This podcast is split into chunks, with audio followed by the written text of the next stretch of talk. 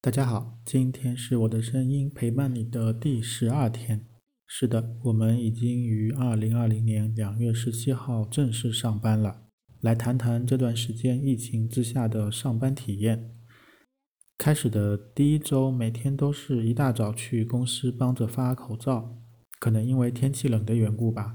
周一和周二的气氛有些紧张，之后随着气温逐步上升，气氛也逐步缓解。到了周末，我甚至觉得，即使整天戴着口罩上班，也不是什么负担。洗手消毒也是我以前经常做的。开车上下班那是通畅无比，只需要以往的三分之一时间，这是我最开心的部分了。但是好日子总归那么短暂，当然我是希望这个短暂，一切都尽快恢复起来。对于个人而言，是在家坐不住的。但也不会主动的跑出去，毫无目的的晃悠，不完全是自己怕，更多的是不想麻烦。毕竟还有更多的重要的事情等着要去做，所以我是向往工作的。公司也在能力范围内做了最大的防护努力，比如一天两次测体温，公司为每个员工每天都发放两个医用的一次性口罩，进场之前还要手部消毒，更换。来的路上的口罩，换上公司发的口罩，然后身上和鞋底消毒。办公室也是每天消毒的。在线办公，我们有试过在微信上开视频会议，我还是第一次用这个功能，但是只有九个人可以参加。好在使用体验还算 OK。我觉得那些小微型企业平时就是以电脑网络为主的办公，公司有业务应用系统的。而且公司团队平日就是训练有素的，那在线办公是有效的，但前提是节前你把你的办公电脑带回家了。在线教育对于学霸同学、自学能力强的，疫情对他们的影响不大；对于那些平时就懒散玩手机、打电脑游戏的，这回就是开心的乐园了。在线教育其实是一个长期的过程。比如我很多知识都是在网上学的，包括现在越来越多的视频博主，简直让我畅游知识的海洋。我可以了解很多我不了解的领域。即使疫情过去，必要的卫生习惯也是要保留的。一方面公共卫生环境问题，另一方面是个人修养问题。我是不会和不爱干净的人交朋友的，除非你是一个天赋异禀的大师，我就忍一忍。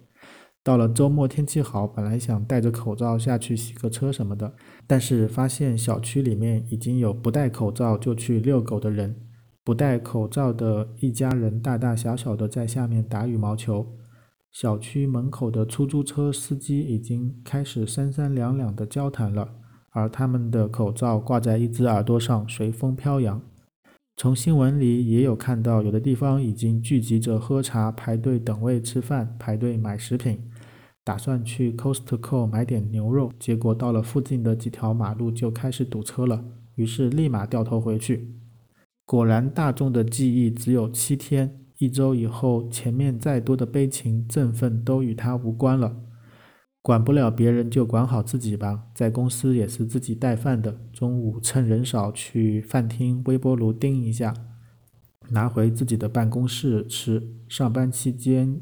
也很少喝水，水也是家里带的，少上厕所，能不接触人就不接触人，防火防盗防同事。年前很多安排好的事情，因为疫情也不是全部都能启动开始做的，这段时间就做点准备性的工作吧。倒是那些需要人气的线下店，现在不能运营，都成了最大的问题。大环境虽然如此，但是以往连锁店病毒式的线下铺店、全国加盟什么的这种高负债率的发展模式，让现实给你狠狠的上了一课。后疫情时代，我希望这个世界会有改变，我们更加珍惜自己的身体健康，更加珍惜眼前的平淡时光。还好前几年退出了那些咋咋呼呼、一呼百应、靠人多堆人头的活动。我本来就是一个安静而小众的人，厌恶无效的社交，看不惯很多人。现在这样的生活环境反而让我觉得更舒服了。每个人都保持距离，很多事情只能按照规定去有限的完成。你也别抱什么特别的奢望，别抖机灵。疫情之后，这个世界会好吗？一定会。真心感谢那些一线的医护人员，他们用生命保卫了生命。一并感谢维护社会秩序与生活供给的所有环节的各个人。疫情之后，这个世界会好吗？也不完全一定。随着上下班路上的车辆越来越多，我亲眼所见，南来北往的各路绿林好汉又开始在路上亲自示范什么是实线变道、加塞、转向不打转向灯、不按道路标识行驶，在市区内按喇叭，在你的车后闪大灯，等等等等。好了，这就是我这段时间的音频日记。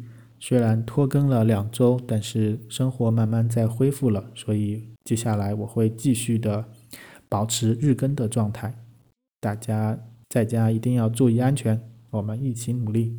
我们下次再见。